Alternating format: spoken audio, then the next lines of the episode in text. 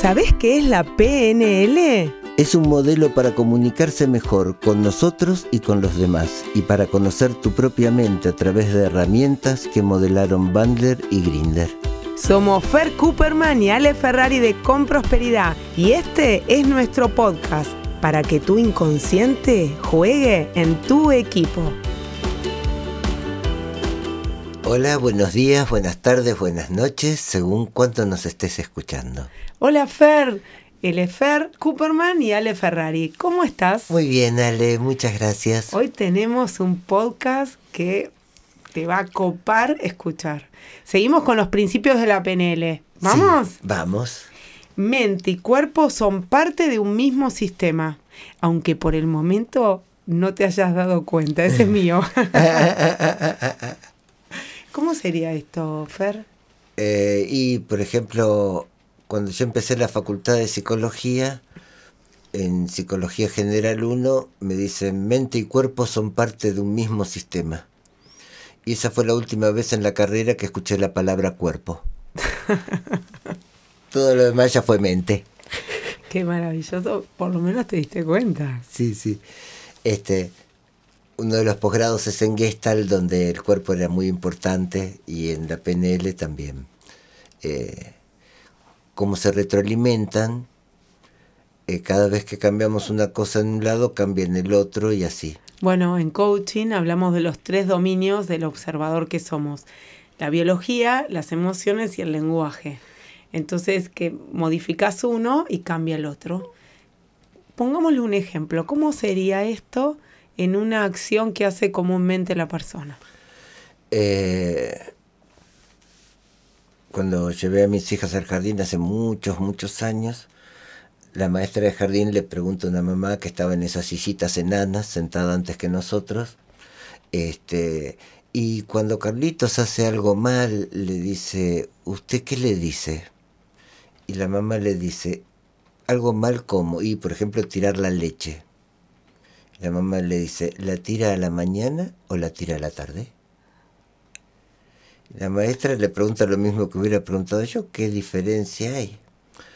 Bueno, dice, yo a la mañana me levanto con mucha energía, de muy buen humor, descansada, y tira la leche y le digo, ay, Pablito, cabeza que tenés.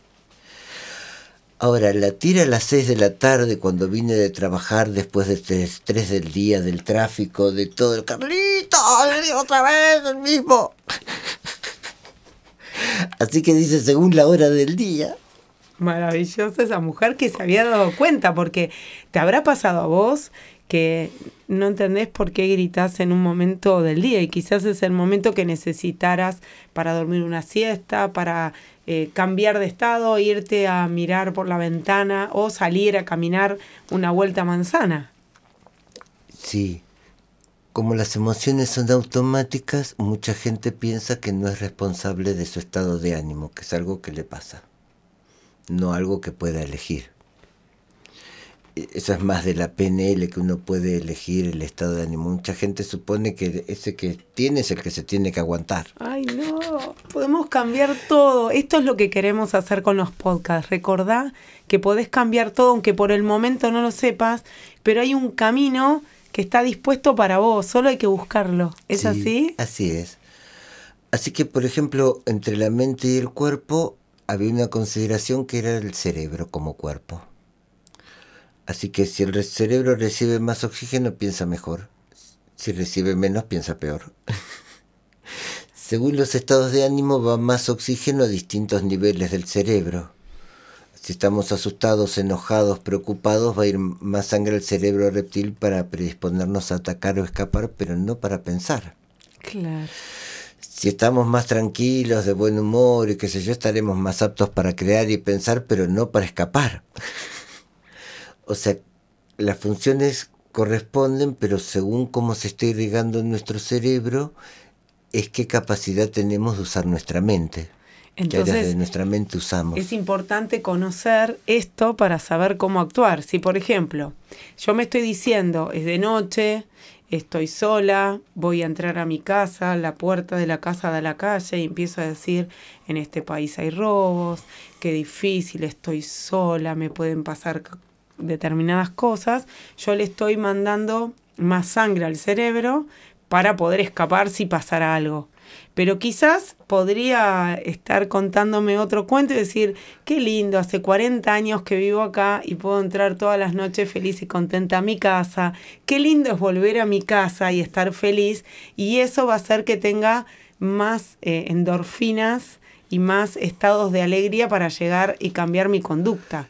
Así es el estado de ánimo cambia nuestro cuerpo, nuestro cuerpo cambia nuestro cerebro. Qué maravilla. Y eso cambia cómo pensamos, percibimos, sentimos el mundo. Por eso mente y cuerpo son parte del mismo sistema y vos podés elegir. ¿Es así? Así es. Quiero que traigamos algo que estuvimos hablando en el corte y me encantó. Eh, y contabas ¿Qué pasa con los chiquitos cuando están en el colegio que la maestra les dice, hola mamá, mi hijo no puede salir de la computadora o no puede salir del jueguito y lo quiero llevar a otro lugar y no quiere, por ejemplo, estudiar?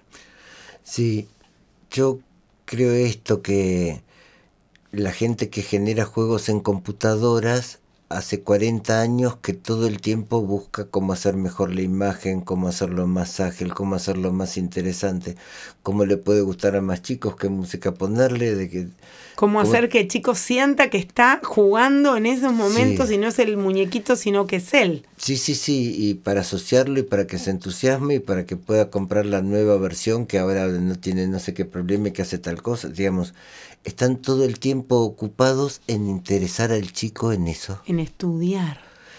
Eh, estudian al chico para saber cómo interesarlo. Los maestros muchas veces dan la clase nomás.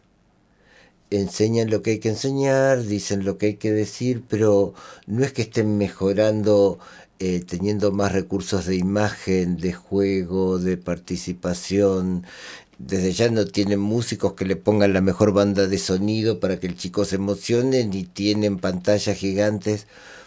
Pero bueno, se ha considerado que la educación estaba bien. Hace 40 años, es la de Sarmiento, que copió otra educación de no sé hace cuántos años de otros países. Era pensado en un sistema educativo que sirviera para pasar a la gente del campo a las fábricas. Claro.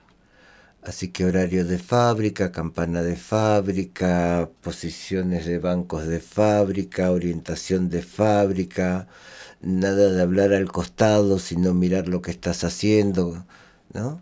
Te castigan por copiarte y después te piden que trabajes en equipo. Cuando salís al trabajo te piden que cuando durante años si hablabas con el de al lado te bajaban la nota. ¿Qué anclajes podemos tener negativos ¿sí? durante tantos años repetidos que nos llevan a que después se nos haga imposible participar con el otro en equipo? Sí, sí, sí, sí. Eh, todo esto tiene excepciones. Yo estoy hablando de, generalizaciones grotescas para que sea gracioso, pero el diseño de las aulas en las que yo aprendí eh, fue industrial además era igual. igualito. pasabas de una a otra como en tu casa, porque ya tenías ese esquema puesto en la cabeza. ¿Y cómo lo podemos cambiar? ¿Qué puede hacer un, un maestro para decir, bueno, a ver, los, los, los juegos electrónicos están haciendo todo para conocer más al chico?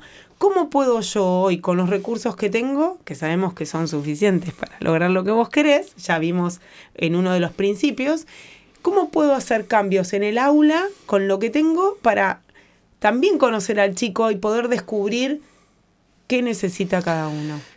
Bueno, los educadores tienen esta discusión, si la educación es solo poner contenidos, que ya hace muchos años que todos están de acuerdo que eso no alcanza para nada, sino que se trata de que los chicos también aprendan a pensar, aprendan a discernir, aprendan a... Yo creo que tienen pocos elementos sobre la mente de los chicos para que esto sea fácil. Claro. ¿Te cuento algo? El San Catherine me llamó, eh, gracias a Renata, para que podamos dar una clase a chicos de 10 años. Hace 3 años que lo venimos haciendo, eh, de entre 8 y 10 años. Y descubrimos, y bueno, trabajamos en lo que eran los sistemas representacionales para que cada chico se ubique en, habíamos hecho círculos, ¿sí? Y otros que no estaban tan diagramados para que primero diga, bueno, yo soy más visual, yo soy más auditivo, yo soy más kinestésico, y después saltar de, por ejemplo, si decía, bueno, yo soy más auditivo, pero también se sentía kinestésico, poder ir al otro cuando él quería. Mira, fue una hora y media tan espectacular, tan espectacular que los chicos me miraban y decían, ahora entiendo por qué necesito ir caminando y repetirle a mi mamá la lección. Y el otro decía, ahora entiendo por qué miro el celular todo dado vuelta y enroscado. Y el otro decía, no, yo me doy cuenta que necesito muchos colores. Y los padres, cuando saben eso, hacen cambios formidables. Claro. Acaban de mejorar el juego. Claro. Le va a gustar más. Entonces podemos eh, hacer que los maestros escuchen los podcasts para que vayan descubriendo pequeños truquillos para la hora de motivar a los chicos. Así es, así es. Para que usen más su mente. Por buenos que sean los juegos, la mente de los chicos siempre va a ser superior. Más brillante. Vamos a hacer algo, a ver si te parece. Eh, nos dicen que ya estamos por terminar, pero a ver si podemos llevarle esto. ¿Cómo podrías, si tuvieras una marita mágica, regalarle a los maestros recursos para que el día del aula fue, sea espectacular? ¿Qué cosas le dijeras a ellos que podrían hacer con sus alumnos para que los chicos estén súper motivados ese día? Qué desafío, ¿eh? Cada materia tiene como sus... Pero juguemos con... Colegio primario. Colegio primario naturaleza. Vamos, naturaleza. Chico de 10 años. Le enseñan la célula. Si el maestro dibuja la célula en el pizarrón, el chico va a tener un modelo 2D de cómo es la célula. Y entonces... 2D sería dos dimensiones, claro, plano. como una foto. Eh, y sin movimiento. Ahora, si le pide a cada chico que sea una célula, y entonces el chico tiene a su alrededor toda la membrana de la célula, y su cabeza, por ejemplo, es el núcleo y busca dónde están los conductos de Golgi, cuál es la mitocondria que genera energía y cómo son las vacuolas y cómo se comunica con la otra célula que se parece y con la otra célula que no se parece. Ya aprendí. Va a tener un modelo de qué es la célula Real. 3D, movimiento, con imagen mucho más fácil de recordar que una raya en el pizarrón con un nombre. Qué maravilloso. Porque ahí el chico va a estar usando toda su mente eh, de un modo más completo. O sea, no necesitamos, eh, si sos maestro o maestra, adquirir más conocimientos, sino más recursos que te ayuden a dar ese A conocimiento. comunicar el conocimiento. Muy bueno. Y ahí nos recordamos que no hay fracasos en la comunicación, solo hay resultados. ¿No te está gustando el resultado que tenés como maestro o maestra? Busca cambios. ¿Te parece? Sí. Gracias, Fer. Un placer como siempre. Muchas gracias. Hasta la próxima. Nos vemos. Chau. Nos encontramos la próxima. Gracias, gracias, gracias.